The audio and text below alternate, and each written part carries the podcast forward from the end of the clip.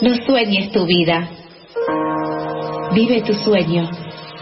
Piensa, cree, sueña y atrévete, sete, salte del closet. Vive, ama, viaja, elige una ruta, no una rutina.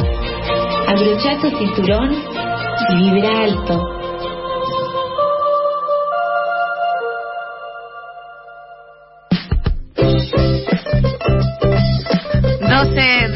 Mediodía, siete minutos pasaron del mediodía este miércoles 10 de febrero. Eh, y ahora se viene un momento en el cual damos la bienvenida a una persona que se suma a nuestra mesa eh, siendo el último día de nuestra semana, por, por estas cuestiones en las que ni mañana ni pasado estaremos al aire, el fin de semana vamos a tener el Día de los Enamorades. Sí, el 14, que va a ser domingo. Claro. Que además es previo a los feriados de carnaval. Claro, y bueno, en ese sentido la traemos a ella, a Tete. Hola Tete, buen día, ¿cómo estás? ¿Qué tal chicos? Buen día, ¿cómo están? ¿Todo bien? Sí, acá estamos, muy contenta de nuevo de formar parte de esta mesa y con historias inspiradoras, con ganas de pensar en San Valentín, como dicen ustedes. Sí, claro. Y además con muchas, muchas ganas de responder a lo que ya te dijeron los oyentes la semana pasada. Claro, porque la, la semana pasada nos dejaron en nuestro Instagram, nos llegó un mensaje de cómo levantarse a alguien para que te dé la nacionalidad. Directamente después de tu primer columna, todos los girasoles giraron a ese sol de ganarse una nacionalidad, eh, ya que estábamos hablando de viajes y demás. Recordamos a quienes eh, recién ahora eh, escuchan por primera vez la voz de Tete, ella es nuestra coach ontológica de viajes, de estrategias, de vida. Eh, y bueno, la, estamos conociendo, los oyentes la están conociendo. Eh, realmente cuando vibro bajito a mí me sirve mucho hablar con ella, entonces por eso la trajimos a este programa, la, la, invité y ahora estamos acá eh, en este momento en donde Tete nos va a traer, la querida Teresita, estos tips y estas historias inspiradoras para volar alto y vibrar muy fuerte. Sí, me, me, inspira muchísimo que la gente linkee directamente, ¿no? El viajar con el amor, porque pareciera ser como que es un viaje el amor también, ¿no? Es ir a otra parte, a otro lugar. Entonces, esta vez me nutrí de ese oyente y además me inspiré por una serie de notas que en este caso publicó el portal Infobae, que tienen que ver con historias inspiradas, eh, o sea, mejor dicho, historias de gente que viaja por amor. Y me llamó la atención, Sofía, esto porque son tres historias todas de veleros. Por algún motivo la gente evidentemente se enamora y se va a vivir a un barco. Entonces yo dije, bueno, aquí puede haber una clave, ¿no? De la felicidad. Puede existir un link, así como la semana pasada hablamos de los argentinos y la comida, ¿no? Hablamos de historias inspiradoras de argentinos, ¿se acuerdan? Que se iban con casi nada y de pronto tenían todo y todos hacían comida. Bueno, en este caso la gente que se enamora y viaja, aparentemente viaja en barco. A mí... Por algún motivo que se me ocurren un par de motivos para que alguien se pueda poner en pareja y tenga la posibilidad de irse a vivir en barco. Uno es a lo mejor ser hijo de un narco, otro puede ser eh, ser hijo de, algún buitre de Wall Street. Claro. Gente que no tiene mucha plata en blanco, estás diciendo. Claro, como que no me encierra demasiado. Igualmente, yo no sé, me parece que un poco puede llegar a tener que ver, Charlie, no sé cómo lo ves vos, no sé cómo lo ves vos, Teresita, con que el amor a veces es flotar y en un barco vos flotás. Entonces quizás, o sea, estoy entendiendo bien el, el, el, razonamiento, Tete. Me parece que me parece que cada uno es libre de encontrar el link que le parezca. Puede ser las olas del amor, puede ser el dinero que no se no se declara estando en aguas internacionales, puede ser que te guste ir con la corriente, hay muchas opciones. Yo creo que cada uno de nosotros podemos encontrarlas en nuestro corazón de cuál es el link entre el agua y el amor. En algún punto yo les traigo estas historias para que ustedes las conozcan. Así que voy a empezar, si les parece, con la historia de Mela e Iván, el título es Es argentina y se mudó con su novia a un velero anclado en un pueblo pesquero de España. Mela e Iván se conocieron en Barcelona, donde vivían ellos antes, son los dos argentinos. Ah. Mela es eh, de Colón, de la provincia de Buenos Aires, e Iván es rosarino. Pero bueno, estaban en Barcelona ya, ¿no? O sea que, eh, linkeándolo un poco con lo que hablábamos la semana pasada, para irte del país y enamorarte en Barcelona, tenés que irte del país y enamorarte en Barcelona. O sea, como que esos serían los pasos, ¿no? Los Entonces, para pasos. vivir en un velero anclado en un pueblo de España, aunque estés enamorado, primero tenés que, digamos, vivir en España, ¿no? Entonces ellos en 2016 estaban en Barcelona y se dieron cuenta que además de amarse, lo que es muy importante que uno se dé cuenta que ama a alguien, eh, que estaban pagando muchísimo alquiler, porque Barcelona es una ciudad muy cara y porque aunque ellos ganaban en euros, bueno, salía muy caro. Entonces decidieron dejar todo e ir al, a por el velero y ahora están en Sitges, que es una zona preciosa cerca de Barcelona, viviendo en un velero al que apodaron Gobi por motivos que yo desconozco. Pero en principio, si ustedes lo que quieren es irse del país y enamorarse, pues qué mejor que irse a vivir a un velero en Sitges, ¿no es cierto? Es fantástico. El, el detalle acá sería que Mela tiene ciudadanía española, ¿no? Entonces, habría aquí, para contestarle al oyente, que primero encontrar a la persona que tiene ciudadanía española y después enamorarse de ella y después irse a vivir a un velero. Entonces. Tete, eh, a ver si yo logro entender un poco. ¿Vos le recomendás a, a los oyentes, a, a lo mejor alguien que está en este momento en la ciudad de Buenos Aires o en otro punto de la Argentina, que le cuesta llegar a fin de mes, que está esperando ver si hay algún tipo de aumento de su sueldo, si se resuelve la paritaria, algo? Eh, vos le recomendás que si no llega para el alquiler, se vaya a Barcelona, se enamore de alguien en Barcelona, porque obviamente para enamorarte de alguien en Barcelona ir- que estar en Barcelona. tenés que estar en Barcelona. Lo vas entendiendo, Charlie. Bien, es Sí. por ahí. Bien. Y, y si no te alcanza para el alquiler, te vas a un velero, o sea, pegás un barquito ahí. 400 euros sale vivir por mes en el velero. Habría que ver cuánto está pagando esta persona hipotética de alquiler en Buenos Aires. Dice, haciendo números finos, no le conviene. Hasta los 400 euros del velero al lado de lo que salen los alquileres en Buenos Aires. Igual el link para mí acá no tiene tanto que ver con el costo de las cosas, sino con el deseo de las cosas. Y con el- El doble ya la tuvimos y desprendimiento. la vamos a seguir teniendo. El doble desprendimiento, porque se fueron y no solo se fueron, sino que se fueron y además después se volvieron a ir. O sea, dejan todo, se van a Barcelona y dejan todo y se van a un velero. O sea, lo, lo es próximo es dejar todo y, La luna. Nadar. y hay nada La y luna. volverse eh, polvo. Me gusta que hables de minimalismo, Sofía, en este caso, porque todas estas parejas hablan de que con cuán poco se puede vivir, ¿no? Es que tienen el amor. Yo pienso, cuando tenés el amor, después, ¿qué más necesitas? O sea, la segunda historia te va a reafirmar esta idea, porque esta gente, además, no solo vive en un velero, sino que tiene hijos. O sea, ya van dos hijos concebidos en el velero que viven en el velero con los padres. O sea, son cuatro personas en un velero. Me parece muy económico y muy minimalista, ¿no? El título es Viven en un velero y hacen cuarentena en la costa de Brasil. Pero no Esta se marean. eh, Los chicos. sí. El velero, viste, no, se Bueno. el agua. Pero si Bueno. nacieron ahí, Claro, están acostumbrados. están reacostumbrados. Lo que a mí me, me, me da duda de esto es si son cuatro, cuán- de cuántos ambientes estamos hablando el velero, ¿no? Eso. Bueno, eso lo van, lo van cambiando de acuerdo a los hijos que van teniendo, por lo que entiendo de la nota. Esta es la historia de Constanza y Juan Manuel, que, bueno, tienen dos hijos, uno de cuatro años, Ulises, y una nena más eh, chiquita que nació este año, y que cuando Ulises tenía un año, cuentan ellos en esta historia de Infobae, se fueron, se fueron eh, a la mierda, básicamente a Brasil, a tener un velero en Brasil, porque si vos pensás, ¿qué me, qué me hace a mí feliz en la vida?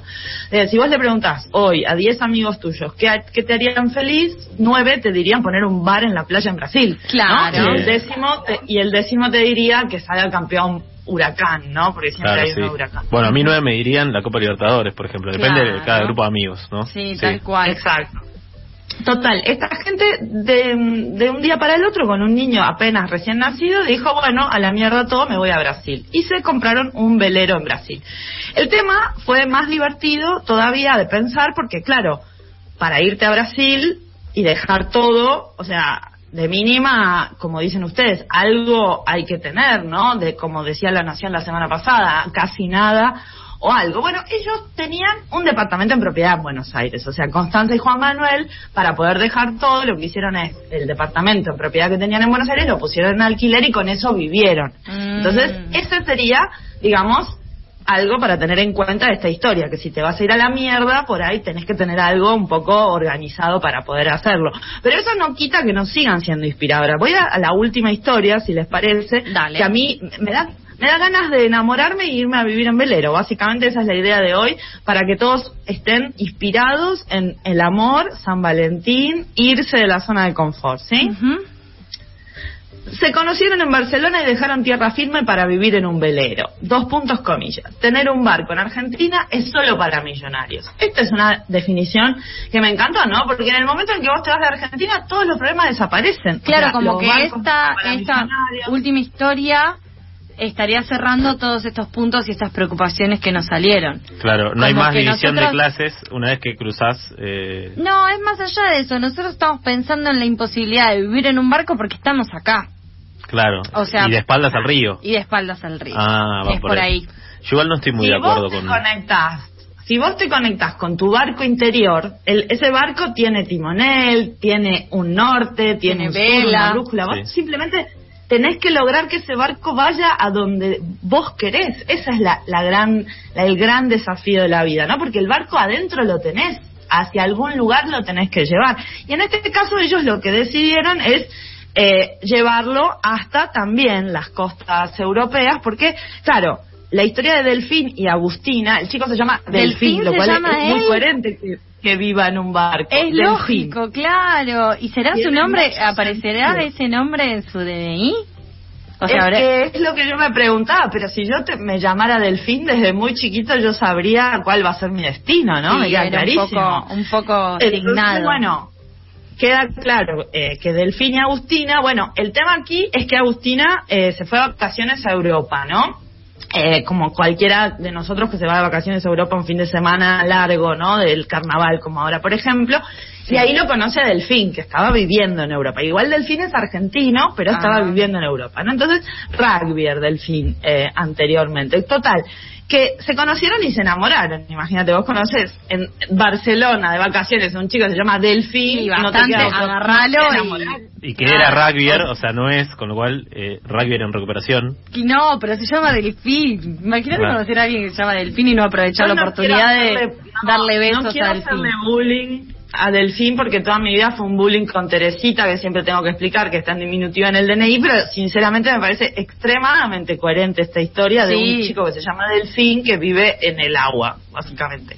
Entonces, Agustina va de vacaciones a Europa, lo conoce a Delfín, se enamoran, están un tiempo viviendo en tierra firme y él le propone irse en la travesía. Ahora, el barco que tienen sale 10.000 euros, ¿no? Entonces, básicamente, eh, para poder decir algo así como tener un barco en Argentina solo para millonarios, habría que tener 10.000 euros, ¿no? Como para compensar eh, esta cuestión millonaria de Argentina versus solo 10.000 euros en otro país, ¿no? Entonces, redondeando estas historias, chicos, que sinceramente a mí yo las encontré y me parecieron súper inspiradoras y me dieron ganas de enamorarme, viajar y subirme a un velero, hay tres consejos que resumirían un poco, que yo creo que podría inspirar a nuestros oyentes a volver otra vez, como decíamos la semana pasada, a salir de la zona de confort y perseguir sus sueños, que son tres consejos para viajar por amor, sería, ¿no? Como para contestarle al oyente que te preguntó cómo hacía para poder tener la ciudadanía. Bueno, el primer consejo sería la historia de, de Mela, ¿no? Que ah, el primer consejo para viajar por amor sería tener ciudadanía europea y enamorarse y viajar, ¿no? Ese sería como el primer consejo. Me parece igual que Eh, el consejo como que no... No es, no es algo muy simple, ¿no? Para cualquier persona. Yo no, no creo que cualquiera pueda decir, bueno, eh, me agarro la ciudadanía, me enamoro y listo. ¿Vos tenés ciudadanía? No, no tengo. Yo sí. Te podés enamorar cuando Es quieras. mucho más sencillo Mira. de lo que es cuestión de preguntar. Sí, sí, sí. O sea, podríamos casarnos incluso eh, sin ser una pareja real y que Ay, la mera burocracia haga lo suyo. Te das cuenta que es más fácil, de- o sea, está al lado tuyo la solución. Lo que pasa es que estás tan obtuso que no lo puedes ver. Te lo tenía Además que que, no toda la gente anda por ahí diciendo que tiene ciudadanía. ¿Cuántos años hace que se conocen ustedes? Y Mira. Charlie, vos nunca sabías que Nunca Sofi tenía supo. ciudadanía. Y como Sofi, hay un montón de gente que anda por ahí con su ciudadanía que no la comenta. Entonces es como, bueno. Sí, no me parece ver, tampoco ¿no? muy muy cortés andar preguntándole por ahí, hola, ¿cómo te llamás? ¿Tenés ciudadanía? Pero quizás sí, hay que ver cómo lo preguntás, cómo le entras a la pregunta. O sea, te- hay que ir a... eh, No, no te voy a decir Hay nada, gente, pero hay, hay gente que pregunta todo. el signo. Hay gente que sabe Hay gente que preguntar. pregunta el signo. Hay gente que pregunta, gente que pregunta si a quién de votaste. River o a quién votaste, claro. Hay preguntas para todo, todo depende del contexto. En todo caso, Ahora igual no te voy a dar mi te focalices en tu, en tu objetivo. O sea, si tu objetivo es eh, viajar por amor, tenés que focalizarte en nuestro primer consejo, que es, uno, tener la ciudadanía europea, enamorarse y viajar, ¿vale? En el segundo consejo, inspirada en la segunda historia, esta historia de la familia que vive en un velero, sería la- el segundo consejo para viajar por amor sería tener una propiedad en Buenos Aires para alquilar y enamorarse y viajar, ¿no? O sea, esa sería la segunda manera de vivir viajando por amor. Ahora vos me tenés que decir que tenés una propiedad en Buenos Aires. Eh, y no. ahí sí empezamos a conversar. Ahí iba a plantear el segundo problema, es eh, la gente que no tiene propiedades, por ejemplo, Y o que, pero o que no. buscas a una persona que sí tenga propiedades. ¿Cuántas propiedades hay en la ciudad de Buenos Aires? Hay muchas, Y pero a entonces- niveles muy altos. Pero ¿cuántas personas deben tener al menos una propiedad? Hay Sí. que preguntar. O si no fijarse en la familia, decís, como ver que- qué posibilidades hay de heredar una propiedad. Hay muchísima gente que tiene propiedades y que no te la imaginas. Hay que, no se le nota, no Claro, se no le se les nota. nota. En la cara no se te nota cuando tenés de una ciudadanía o una propiedad.